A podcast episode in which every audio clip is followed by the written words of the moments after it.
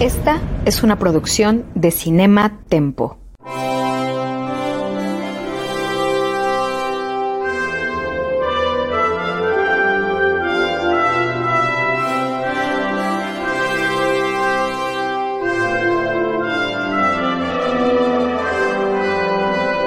The Crown, episodio por episodio, con Charlie del Río y René Palacios. Qué gusto saludarles, yo soy Charlie del Río. Hoy estamos preparando un episodio más de The Crown para platicarlo aquí en Cinema Tempo. Querido René Palacios, ¿cómo te encuentras? Pues muy gustoso, como siempre, Charlie, de tener el privilegio de acompañarte en una emisión más de The Crown, episodio por episodio aquí en Cinema Tempo. Y bueno, también de saludar a todos los amigos que nos acompañan.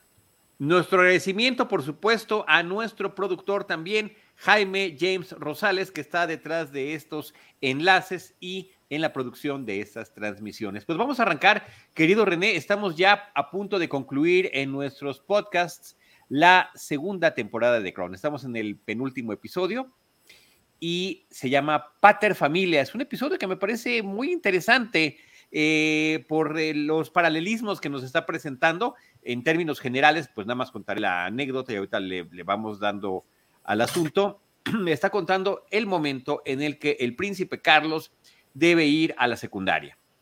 ¿A qué escuela va a ir? Y pues el papá, el príncipe Felipe, está eh, decidido a que vaya a la misma escuela, internado, donde él estuvo y donde vivió momentos muy importantes de su vida que fueron trascendentales, creo yo. Ahorita podemos eh, platicar sobre lo que hemos visto en los episodios pasados y de qué manera conecta con esto.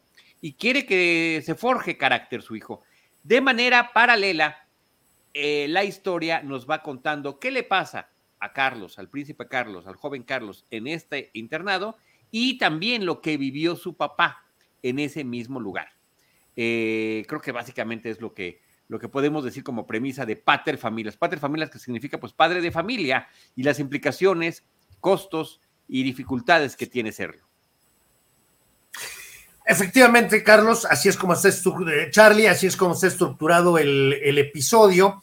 Eh, nos alejamos un poco, así como hace un par de episodios nos habíamos entrado en el asunto este telenovelesco de eh, eh, las intrigas palaciegas y, y, luego saltamos a un episodio muy rico en elementos históricos, pues ahora como que volvemos nuevamente al sí. asunto de más de cuestiones personales, aunque ciertamente hay algunos elementos históricos puntuales que aparecen en este, en este episodio, pero lo cierto es que pues no se aleja mucho de la perspectiva de cierto programa que se transmite en nuestro país que le llaman por ahí escuela para padres, ¿no? Eh, podría ser ahí un elemento como de, de, de, de, discusión, de polémica, de controversia, etcétera. Pero efectivamente es eh, eh, la, las historias paralelas de Felipe de Edimburgo y de Carlos de Gales en la experiencia de eh, llevar a cabo la, digamos, secundaria preparatoria, porque en el mundo anglosajón la organización de la trayectoria académica es distinta que en el mundo latino. Eh, y entonces, bueno, pues sí, efectivamente, estas historias paralelas de, eh, de, haber estado en esta muy prestigiosa escuela que se llama Gordonstown, pero que desde luego, siendo muy prestigiosa, pues no, no llega a los niveles de Eton, que era donde originalmente parecía que iba a Carlos a incorporarse para hacer sus estudios, digamos, eh, de medio nivel, ¿no? Secundaria preparatoria. Sí, yo dije secundaria como para dar más o menos el nivel. La edad del personaje habrá sido que unos 12 años, 13 tal vez.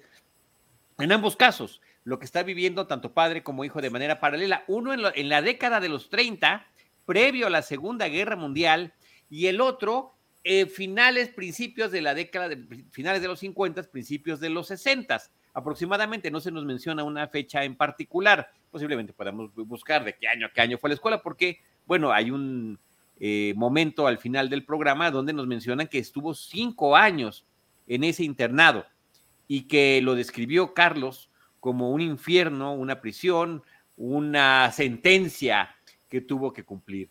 Eh, y bueno, lo, lo decidido que estuvo su papá a que fuera a esa misma escuela que a él le había parecido, le ayudó a forjar su carácter. Eh, eh, en ese sentido, René, yo creo que lo otro aspecto importante en el que tú siempre nos podrás ayudar es este contexto histórico. Eh, ¿Cómo estaba? Porque él, un poquito que nos platique sobre Felipe. Sabemos que originalmente es de Grecia, sus hermanas se casan con pues gente de la nobleza alemana vinculados al partido en el poder, al régimen nazi, son nazis antes de la Segunda Guerra Mundial antes de la, de la absoluta satanización del, natismo, del nazismo. Entonces, em, digo, evidentemente era un, régimen fascista, por supuesto, detestable y deleznable, pero no habían cometido los increíbles y eh, terribles excesos de la Segunda Guerra Mundial. Bueno, aquí ya se ha mencionado en algún episodio de, de, de, Crown, episodio por episodio, el caso mexicano de José Vasconcelos, que es un gran intelectual que desde luego aportó muchísimo al desarrollo cultural de nuestro país, que fue un gran secretario de Educación Pública, que fue candidato a la presidencia de la República en aquella elección que ganó Pascual Ortiz Rubio, ganó, bueno, en el sentido de cómo se ganaban las elecciones en aquella época inmediatamente por revolucionaria. Bueno, José Vasconcelos en algún momento dirigió una revista eh, financiada por la Embajada Alemana en México, eh, simpatizante con estas posturas del nazismo, que se llamó Timón. Entonces, una realidad es que no podemos juzgar el pasado con criterios del presente. Eh, creo que esa es una verdad universal tenemos que ubicarnos en el contexto histórico en el que se dieron los hechos y no podemos ponernos a regañar al pasado por haber sido como fue. Hay que recordar que George Washington, que sí me parece es un personaje fundamental en eh, el transcurrir de la construcción de la libertad en la historia humana, bueno, era un hombre que tenía 47 esclavos, ¿no?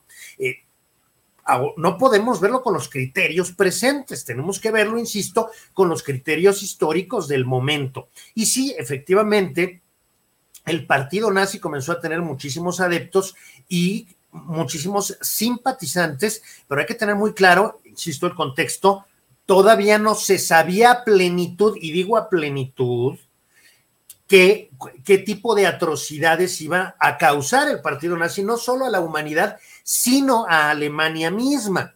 Claro, había indicios, como ha ocurrido en muchas otras coyunturas y circunstancias políticas históricas en el mundo, había indicios que permitían decir a algunos, oye, pues está claro que este hombre es un radical enloquecido, pues ¿a dónde crees que te va a llevar? Sí, sí lo sabía, pero los excesos estos que desafortunadamente tuvieron lugar no habían ocurrido. Hay que ubicarnos, insisto, en el momento histórico. Y sí, eh, las hermanas del príncipe Felipe, que estaba vinculado con la familia real griega, que era una familia que había sido expulsada de, eh, de Grecia misma, que había transitado hacia un régimen, hacia un régimen republicano, eh, bueno, era parte, diríamos, del de, andamiaje familiar de Felipe de Edimburgo, sin embargo, bueno, su madre era alemana, era una noble alemana, y eh, su padre era danés, de suerte tal que,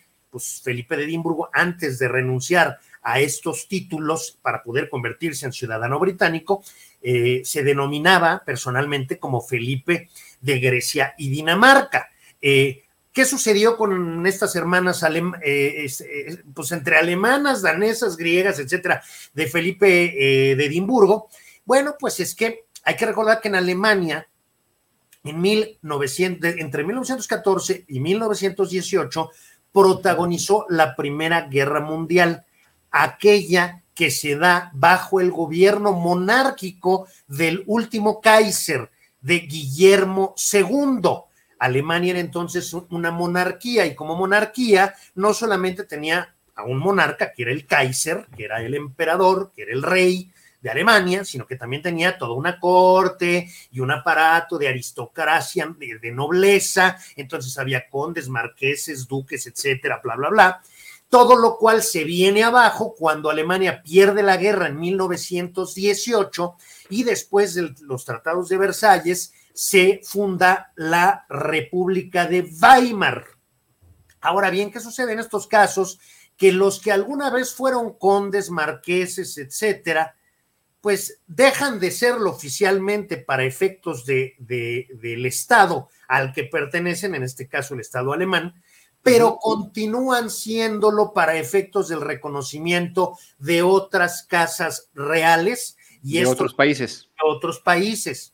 Esto lo podemos ver cada que hay una boda real, que vemos que llegan los miembros de la familia real griega y los miembros de la familia real búlgara y que tú dices, bueno, familia real búlgara griega, pues si son repúblicas, sí, pero alguna vez fueron una monarquía, alguna vez recientemente, y por lo tanto los miembros de sus casas reales siguen siendo reconocidos con, ese, con esa categoría, categoría de aristocracia, de nobleza, de realeza por otros países. De suerte tal que las hermanas del príncipe Felipe se casaron con, si, si me permite la expresión, ex nobles alemanes que habían transitado en sus simpatías políticas de la monarquía alemana bajo el Kaiser Guillermo II, que perdió la Primera Guerra Mundial, a este Partido Nacional Socialista de los Trabajadores Alemanes liderado por Adolfo Hitler, que ya se había hecho con el poder en Alemania y que estaba tomando una fuerza inusitada.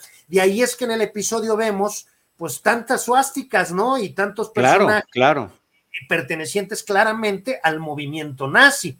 Pero esos personajes, además de ser simpatizantes del movimiento nazi, eran antiguos aristócratas alemanes, condes, marqueses, duques. Duques, sí, como en el caso del hermano del hermano de, del esposo de las hermanas. sí, claro. Él como príncipe por parte de su eh, eh, de esta herencia nobiliaria griega, eh, está viviendo en Alemania a mediados de la década de los años 30, por eso, insisto, el contexto es muy importante, que el cual nos estás brindando, y deciden enviarlo a esta escuela en Escocia, a este internado en Escocia, a que estudie el equivalente a la secundaria, por ahí de 1935 más o menos. Ah, además, para que estuviera con un profesor que era de toda la confianza de la familia, judío, que había tenido que salir del país justamente por esta persecución. Ahí uno se pregunta y dices, bueno, tú admiras al profesor judío que es quien dirige eh, esta secundaria preparatoria en el Reino Unido actualmente, tú lo admiras y sin embargo esa admiración no te fue suficiente como para cuestionar tu propia simpatía hacia el movimiento nazi en Alemania. Y entonces terminas adquiriendo una suerte de comportamiento esquizofrénico en el cual, por un lado, te quedas en Alemania apoyando y siendo parte de ese régimen nazi, pero por otro lado, mandas al pequeñuelo a estudiar a, a Gordonstown en Escocia porque lo, lo, va a tutoriar, pues lo va a... Eh, eh, se, va a encargar de su educación una persona que intelectualmente tú admiras y que es judío. Entonces, hay estas contradicciones que resultan naturales cuando una fuerza política está emergiendo, está tomando fuerza y todavía no se ve los alcances siniestros que va a tener con el devenir de los años y con el transcurrir de la historia, Carlos. Así es. Aquí hay que eh, pues hacer una reflexión en torno al personaje encarnado por el actor Matt Smith, que es el príncipe Felipe, el duque de Edimburgo, el que está, vemos una versión joven que me parece que muy bien casteada, por cierto, el actor que lo interpreta se llama Finn Elliott, que sale como su versión juvenil, digamos que vemos a ambos a lo largo del, del, episodio porque estamos en un momento en el 35 y en el otro en el 62, ya chequé el dato, en el 62 es cuando el príncipe Carlos el príncipe Charles entra a este mismo internado. Eh, y, me parece que ahí este episodio nos sirve para darnos muchísimo contexto sobre su pasado. Sabemos y se ha mencionado y tú nos has comentado estos detalles cuando hemos visto los episodios pasados, como desde que era novio de eh, Elizabeth, antes inclusive de que fuera reina, por supuesto, este, pues había dudas, ¿no? De, pues es un príncipe, pero por ahí de, ¿no? De Grecia, y pues además vivió en Alemania. ¿Qué onda con este, con este individuo?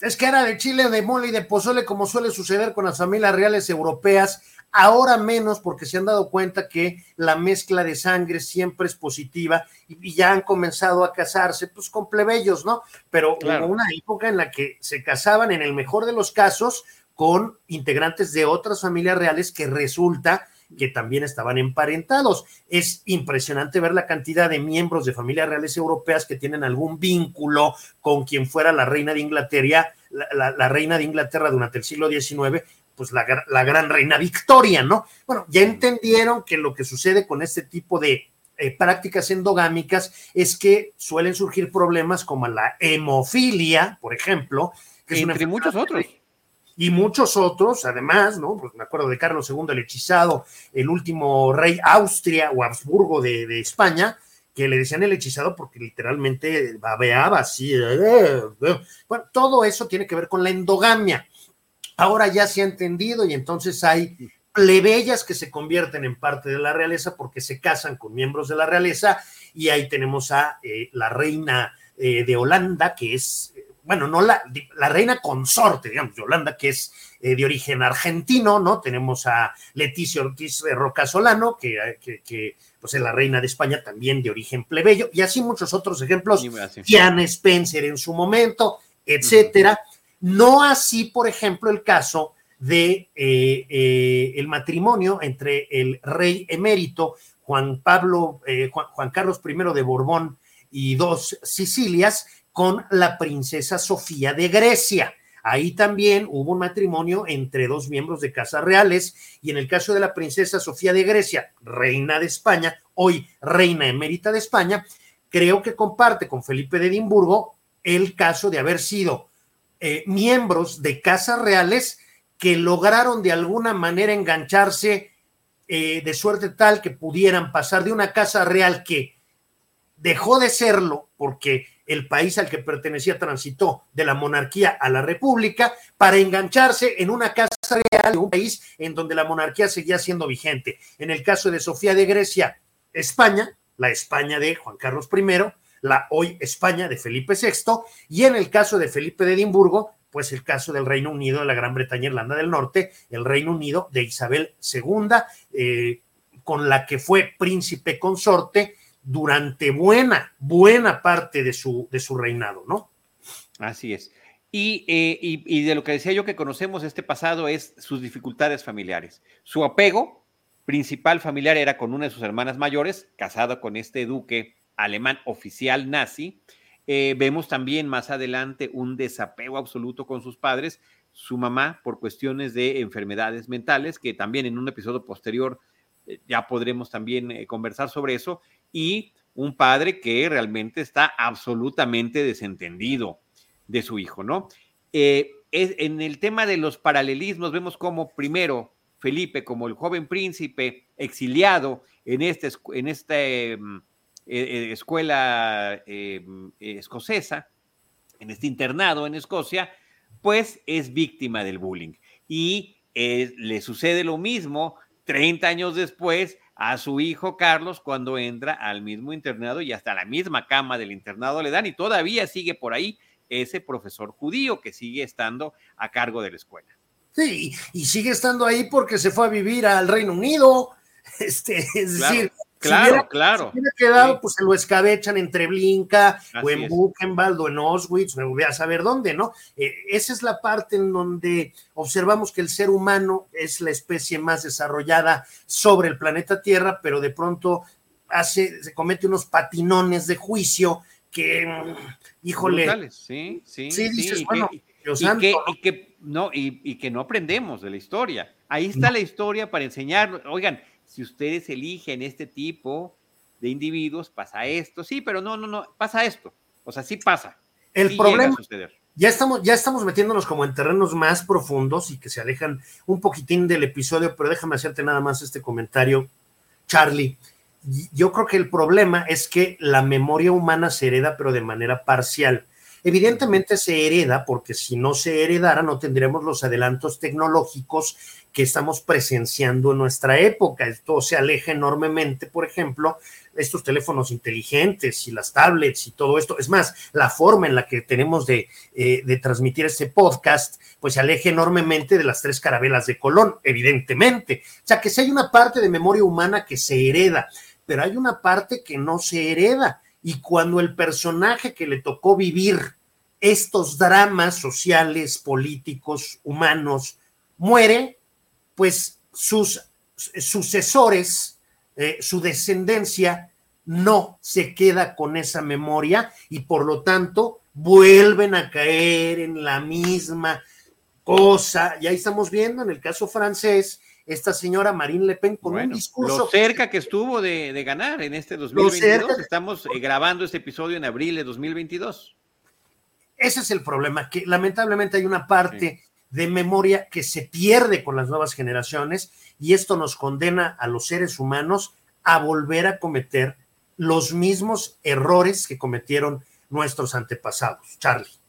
Regresando al tema y a la historia, de toda esta historia de contexto de Felipe, eh, pues está por una parte eso, esa situación familiar que mencionaba yo. Después descubrimos la gran tragedia de su vida, que es que eh, mientras él estaba castigado en el internado en una temporada vacacional en la que originalmente iba a visitar a su hermana y la hermana por eh, quedarse con él no viajaría de Alemania, de Colonia, Alemania, a una boda en avión, que no le gustaba viajar en avión, por cierto, ya lo habíamos visto en alguno de los flashbacks, este, pues ni modo, tiene que ir a la boda y ese avión con su esposo, el duque, con los cuatro miembros de la tripulación, con la nana, con los tres hijos y con el bebé que estaba esperando, pues todos mueren cuando el avión cae por mal tiempo.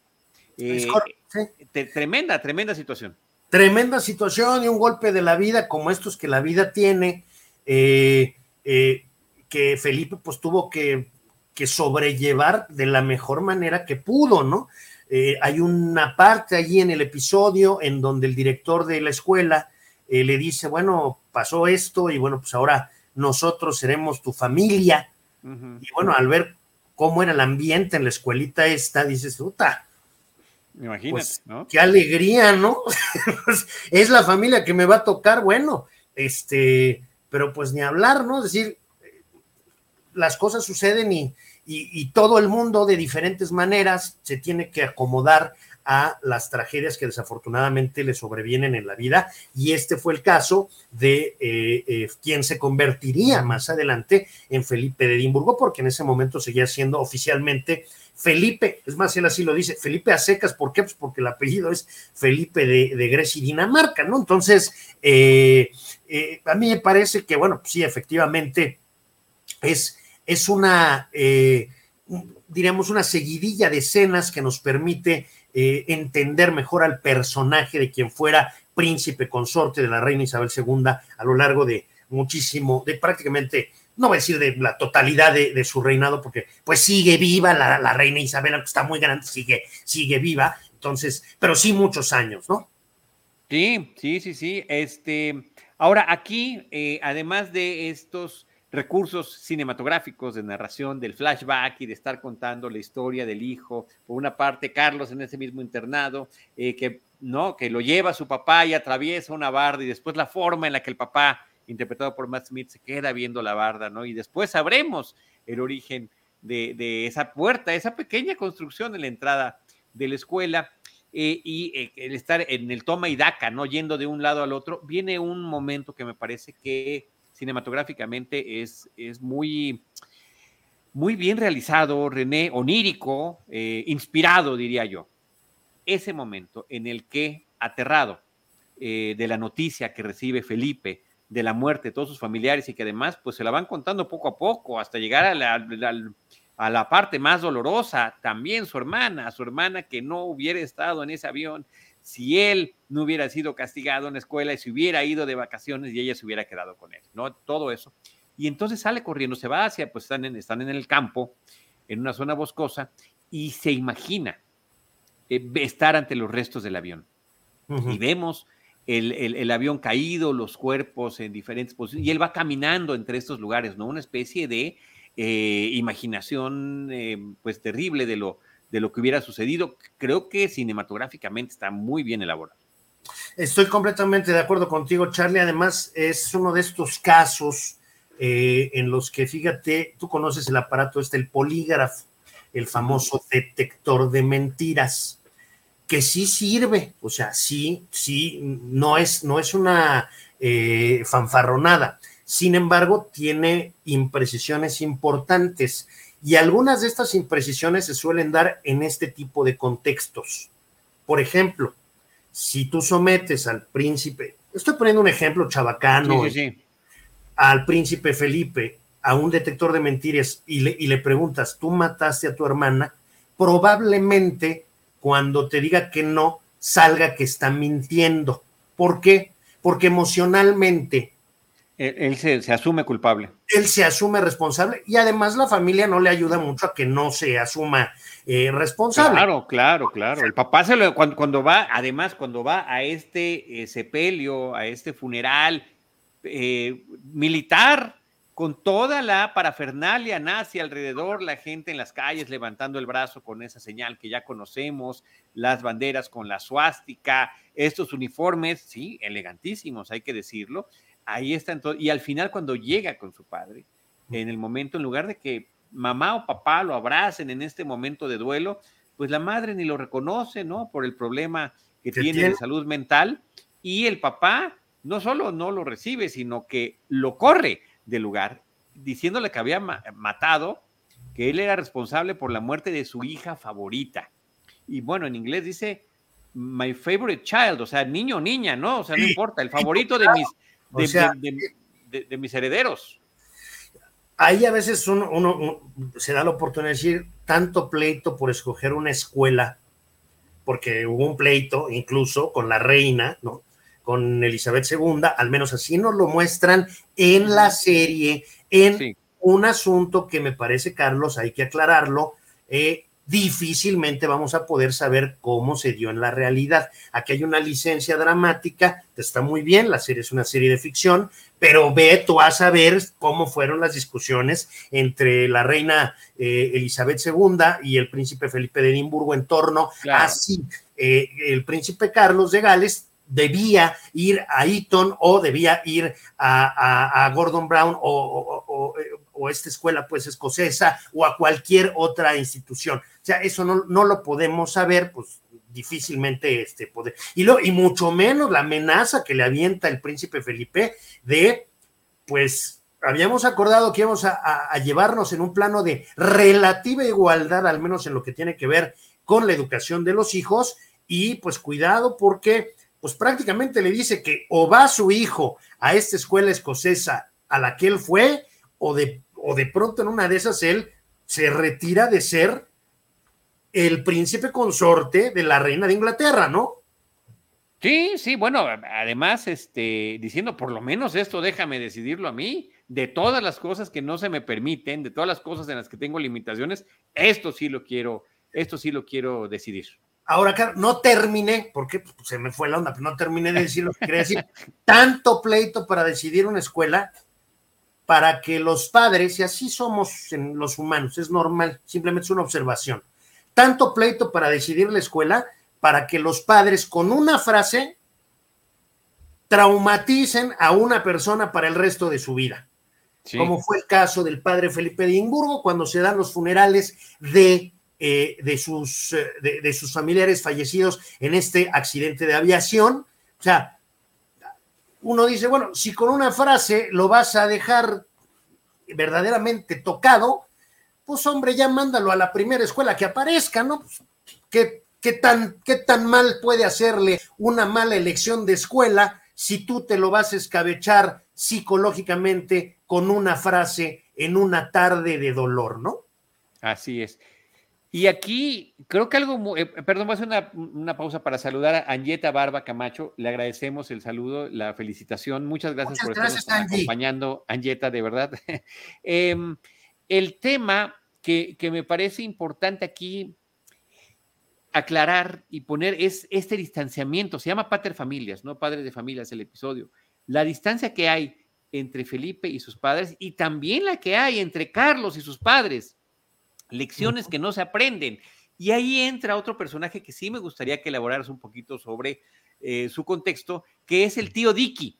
El tío Dicky que estará presente a lo largo de estos 30 años con ambas, este, y que tendrá después, y ya lo platicaremos en su momento, cuando lleguemos a ese episodio, un destino trágico, tremendo, este, brutal incluso lo puedo mencionar ahora mismo, a reserva de que lo platiquemos en su día. Es un personaje muy importante, es un hombre muy brillante, miembro de la Casa Real Británica, un hombre que también es un miembro incorporado a la Casa Real Británica. Originalmente, Luis era, eh, eh, su apellido era Battenberg, porque era de origen alemán, eh, y tuvo que cambiar su apellido al de Luis Mountbatten.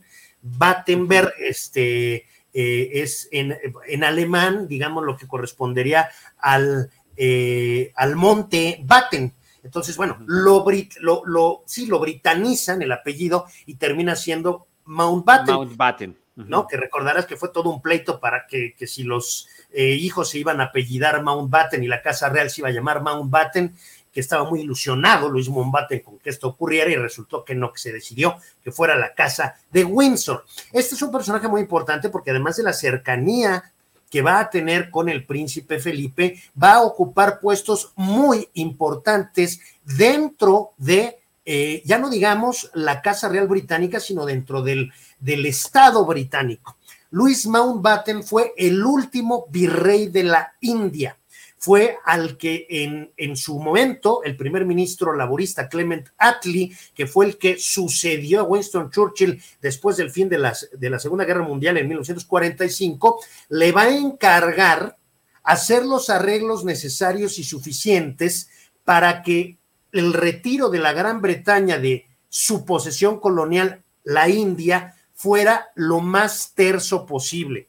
Aquello fue una carnicería y una matanza, pero hay que reconocer que no hubiera podido ser de otra manera y hay que reconocer que los esfuerzos de Luis Mountbatten eh, aminoraron, disminuyeron de manera muy importante eh, la violencia y la, diríamos, eh, lo cruento que fue esta separación de lo que alguna vez fue el orgullo de la reina Victoria, que era ser emperatriz de la India. En 1947, producto del trabajo de Luis Mountbatten y también hay que decirlo de su esposa Edwina Mountbatten, que también hay que decirlo, tenía una afer con quien sería el primer primer ministro de la India, Jawaharlal Nehru, fue muy importante para permitir el nacimiento de la India independiente en mayo de 1947 y también de Pakistán en un primer momento, que luego, bueno, en el 71 se separaría eh, Pakistán, eh, bueno, lo que era originalmente Pakistán eh, occidental y Pakistán oriental, bueno, Pakistán occidental terminaría separándose para convertirse en Bangladesh. Luis Mountbatten tuvo responsabilidades ejecutivas reales, importantes, encargadas por el primer ministro, no por la reina. Y por lo tanto, pues era un personaje de primerísima talla, de primerísimo nivel. Y es el consejero, digamos, áulico de Felipe de Edimburgo. Ya nada más para terminar, hay que decir que, bueno, eh, eh, en algún episodio de la serie de Crown se nos sugiere que eh, Luis Mountbatten habría estado de acuerdo con alguna intentona de golpe de Estado para impedir un gobierno laborista de determinadas características en el Reino Unido y que desde la Casa Real y desde otros frentes se evitó que esto tuviera éxito. Lo veremos más adelante. Y finalmente, para terminar con el personaje, hay que decir que el ejército republicano irlandés, que es una organización terrorista que operaba en el Ulster, es decir, en Irlanda del Norte, en donde había una pugna entre una parte de la población que era partidaria de la unión de Irlanda del Norte con la República de Irlanda, mayoritariamente católica, con otra parte de la población, conocidos como unionistas, que eran protestantes y eran partidarios del mantenimiento de la unión existente hasta hoy entre Irlanda del Norte y el Reino Unido de la Gran Bretaña, que incluye además de Irlanda del Norte a Inglaterra, al país de Gales y a Escocia. Todo eso provocó que hubiera en el Ulster, en Irlanda del Norte, cuya capital es eh, Belfast, una realidad de terrorismo generalizada en donde el ejército republicano irlandés atacaba eh, intereses británicos y las fuerzas de seguridad británicas pues se defendían e intentaban atacar desde luego a eh, esta organización separatista. Podemos asimilarlo un poco a lo que fue la ETA en España, Escaditas Catasuna, esta organización separatista vasca ETA. Bueno, eh, uno de los golpes más resonados del ejército republicano irlandés fue justamente un atentado en el que pierde la vida eh, Louis Mountbatten. Para terminar con el personaje y que bueno, ciertamente va a ser y se nos muestra en el episodio este consejero, este, eh, diríamos, esta persona de confianza de Felipe de Edimburgo, ¿no? De Felipe, y después de su hijo también, de Carlos, que, me parece que es interesante, ¿no? Llevando pues esta relación eh, muy paternal en otro sentido y con otro tipo de confianza con ambos, eh, con ambas generaciones. Que yo creo que el personaje además merecería su propia serie. Es, es así como, como, lo han retratado acá. Por una parte, estos puestos tan relevantes que tuvo, eh, su origen, el tema de su matrimonio, por ahí vemos una o dos escenitas a lo largo de la serie y la, el distanciamiento con su esposa, impresionante telenovelesco también. Telenovelesco. Y, insisto, yo sí quiero insistir en esta, eh, eh, en esta afirmación de los miembros de la Casa Real Británica que hemos visto a lo largo de esta serie, el que ha tenido responsabilidades ejecutivas más importantes, a pesar de que en la serie se nos presenta, si no como un miembro segundón, sí como alguien de segunda fila, es decir, no, no un primer protagonista. Y incuestionablemente ha sido Luis Mountbatten, un hombre que se ganó el respeto, pues del hombre eh, que lo engañaba con su esposa, porque sí, esa es la verdad, ¿no? Jawaharlal Nehru, el primer, primer ministro de la India, respeto le tenía a Luis Mountbatten a pesar de que tenía sus que veres con su esposa Edwina, pero respeto desde el punto de vista político, desde el punto de vista de estatura intelectual, le tenía. Luis Mountbatten tuvo que entenderse con Mahatma Gandhi, con Mohandas Karamchat Gandhi, mejor conocido como, Mahatma Gandhi o Gran Alma Gandhi, que es este hombre que que ya todos conocemos y que este, eh, fue interpretado por Ben Kingsley en una extraordinaria película de, Richard Aremboro, que se llevó un Oscar, por cierto, y tuvo también que negociar con, con Mohamed Ali Jinnah, el padre de Pakistán. ¿Cuál era el gran problema de todo esto? Que la India estaba como piel de leopardo con población hindú, es decir, población que profesaba la religión brahmánica y población musulmana. Entonces había que llegar a un arreglo para que estas dos poblaciones, en aquel momento 300 millones de hindúes y 100 millones de musulmanes, pudieran tener una separación lo más tersa posible. Fue trágica la separación, porque sí, fue trágica la separación, pero lo hubiera sido mucho más sin la acción política que Luis Mountbatten tuvo eh, con estos personajes que he mencionado y en este territorio tan vasto y tan complejo, tan variado culturalmente que fue la India. Entonces, curiosamente, en esta serie, el personaje que históricamente tuvo una responsabilidad ejecutiva más trascendental a nivel global,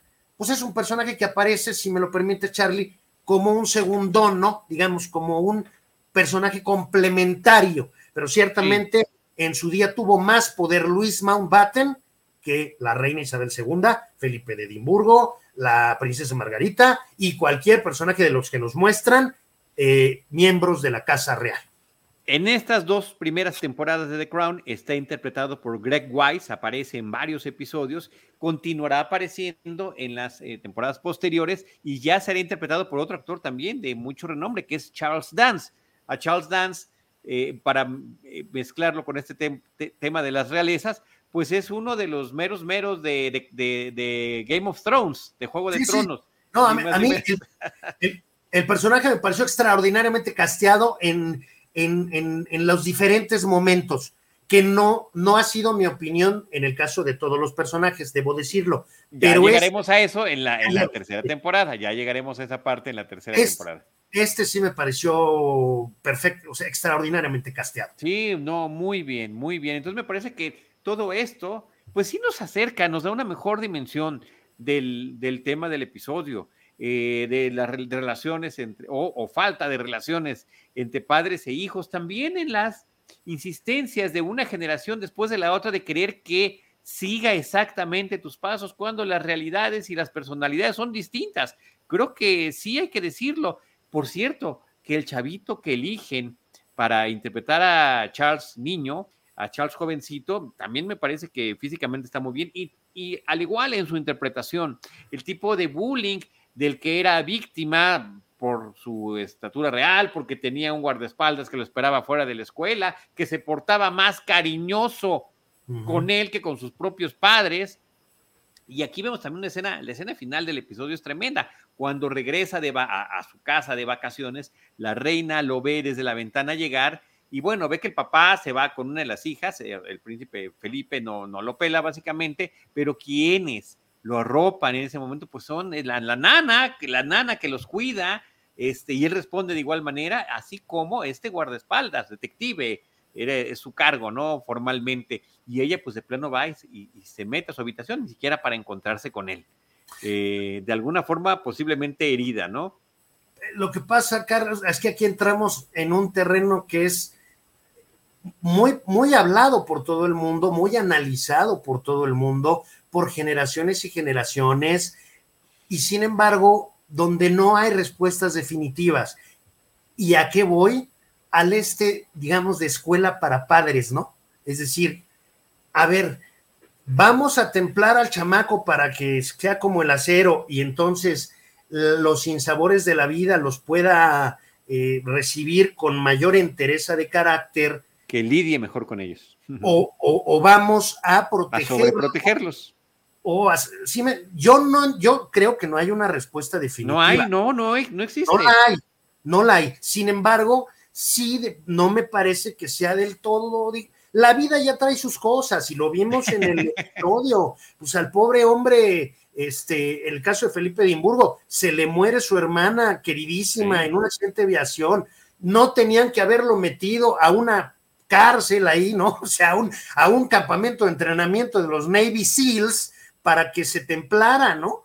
Ya se iba a templar con un trancazo tremendo. Es decir, y lo mismo le iba a suceder a Carlos con diferentes circunstancias, bueno, sí. por diferentes razones. Eh, es decir, esto de, oye, pues como te va a caer, como, como va a haber un temblor y se te va a caer la casa encima, entonces te voy preparando y te la voy echando yo encima, ¿no? Entonces, sí, ahí, ahí te echo estos ladrillos. Sí, unos ladrillazos ahí para que más o menos ya vayas. Y que esa es otra metáfora muy padre que también tiene el episodio. ¿Por qué tenía que ser esa entrada? ¿Por qué tenían que ser ese tipo de ladrillos tan grandes? Creo que todos esos elementos los manejan muy bien narrativamente el episodio. Sí, no, está muy bien hecho, por supuesto. Da para, da para reflexionar. Eh, efectivamente, eh, Charlie, eh, los golpes de la vida, creo que todos vamos a estar de acuerdo. O sea, dicen que lo que no te mata te hace más fuerte, te fortalecen, etcétera. O sea, lo hemos visto, hay muchos ejemplos, pero insisto, no me queda claro que haya que inducirlos para que, para ir preparando al, al, al personaje en cuestión, para que cuando le llegue el día de veras, el que no es inducido, lo pueda manejar de mejor manera. Es decir, es un debate inacabado e inacabable, ¿no? Pero creo que queda claramente plasmado ahí como queda también claramente plasmado esta terquedad, esta necedad de los padres lograr los objetivos propios a través de los hijos. Uh -huh. este, esto es algo que yo sigo viendo porque pues, a mí me gusta mucho el béisbol. Eh, pues, a veces voy a ver eh, partidos amateurs y de verdad veo a unos papás que le pegan unos gritos a sus hijos y unas cosas que yo francamente digo, a ver en qué momento el niño agarra el bat y va a darle de batazos al papá. O sea, a ver, tu hijo no nació siendo Sammy Sosa. Déjalo que juegue, que haga lo mejor que pueda.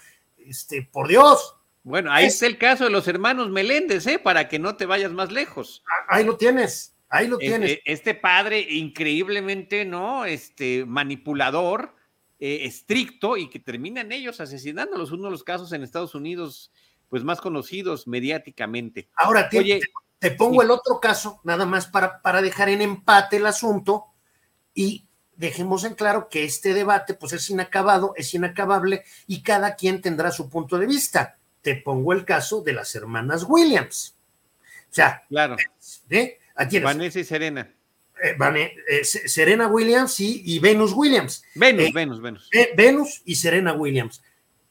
¿Cómo fue la realidad de la historia? La verdad, yo no sé. Hay una película de reciente aparición sí, sí, sí. que te muestra, creo que de manera muy, muy amigable a, a Richard Williams, pero lo que es un hecho es que pues lograron ser, una fue 23, tiene 23 Grand Slams, la otra fue cinco veces campeona en Wimbledon, es decir, realmente cuál es la fórmula adecuada, pues no la hay, porque miren ustedes los resultados tanto en un caso como en el otro. Claro, claro, claro, claro. en ambos casos de padres estrictos, claro. tratando de guiar la educación de sus hijos. Este, René, yo quería mencionar sobre esta sensibilidad eh, cinematográfica. El director de este episodio es el cineasta Stephen Daldry. Dentro de la serie de The Crown, él eh, se echó cuatro episodios. Uno de los que vimos recientemente, el de Dear Mrs. Kennedy, que también es estupendo. Y había hecho Hyde Park Corner y Wolferton Splash de la primera temporada. Como realizador cinematográfico, pues él hizo Las Horas, Billy Elliot, este, ha sido nominado en varias ocasiones al premio Oscar por The Reader, por Billy Elliot y por Las Horas, justamente en, esas tres eh, ocasiones a dirección, no ganó ninguno de ellos. Y dentro del reparto de este episodio eh, está el actor alemán Burkhard Klausner, que es el que sale como este profesor eh, que, vemos que trabaja en esta escuela, el exiliado, el judío, y que al final de cuentas, pues termina siendo mentor tanto de Felipe como de Carlos. Correcto. Eh, en, esa, en esa estancia. Este actor trabajó con Stephen Daldry en la película de The Reader, es uno de los es el juez justamente de este gran juicio que se hace a esta mujer analfabeta eh, que, que, que, está interpretada por Kate Winslet en esa película. Y Burkhardt también aparece eh, como reverendo, como pastor en esta película eh, tremenda, La cinta blanca de Haneke. Entonces, bueno, ah, recurrieron a un tipo de, de, un estupendo antecedente para este personaje que me parece que también resulta muy importante, porque además de Dicky, del tío Dicky, él es el otro que está en ambos tiempos, que está en ambos procesos con, eh, con estos jovencitos en esos momentos tan importantes de formación. Y bueno, para finalizar, sobre esta ruptura entre el padre y el hijo, entre eh, Felipe y Carlos, pues está esta escena final cuando lo va a buscar para vacacionar eh, en, en, su casa. recordemos que aprendió a pilotear aviones y, por cierto, enfrentándose a una cuestión muy personal no es casual que él haya, se haya empeñado en, ah, quiero este, ser, piloto. Qué padre, es muy bonito. No, es enfrentarse hacia, hacia su propia tragedia personal. Totalmente. Y superarla. Y él así ve las cosas, en su generación así ve las cosas. Hay que dar, o sea, tenemos que darnos con todo para poder, y sienta a su hijo adelante. A ver, tú es muy sensible, ven. Ay, es el. No, y, termina gritoneándole allí, como tú decías, como estos papás del ejemplo que me estabas dando del béisbol. Mira, eh, es que ahí, insisto, no hay, no hay respuestas absolutas. No, no, no. Cada quien tiene su criterio, pero, por ejemplo, hay un padecimiento que se llama hematofagia, que tiene, y que además te puede surgir en cualquier momento de la vida. Lamentablemente no es que cuando no lo tienes de niño no lo vayas a tener nunca. Y se han dado casos de médicos cirujanos que de pronto desarrollan hematofagia y resulta que pues ven sangre y se desmayan.